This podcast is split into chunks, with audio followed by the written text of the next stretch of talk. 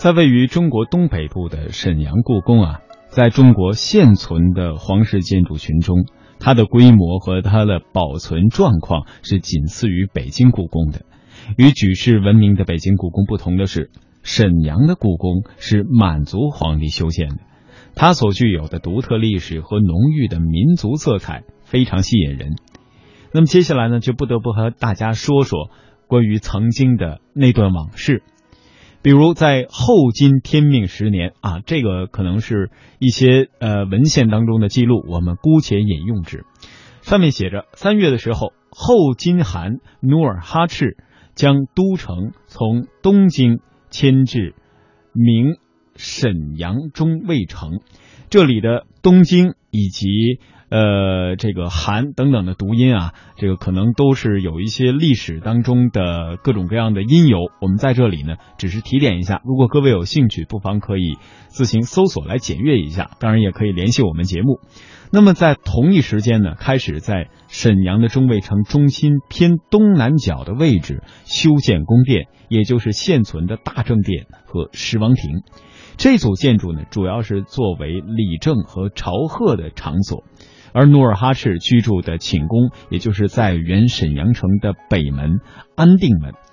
那么，一九二六年，皇太极继承后金汗位之后呢，也是再一步的修建，从而呢将皇宫置于城池的中央。沈阳故宫的地位呢，是成为陪都行宫，在康熙帝和乾隆帝东巡祭祖期间，曾经在此居住。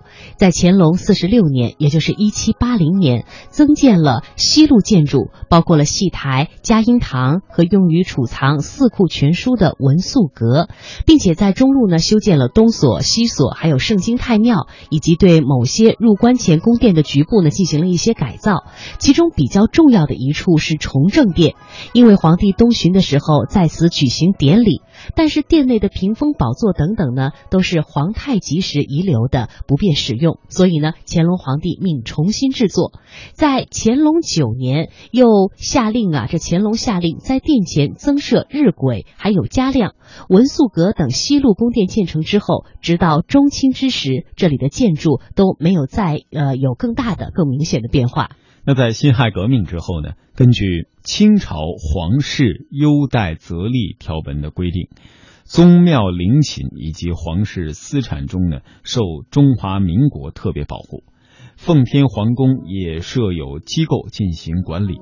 而在一九二四年的十月二十三号，冯玉祥发动北京政变，废除皇帝尊号，将末代皇帝赶出了紫禁城，奉天皇宫收归为政府所有。不久，决定在奉天故宫旧址内设立东三省博物馆。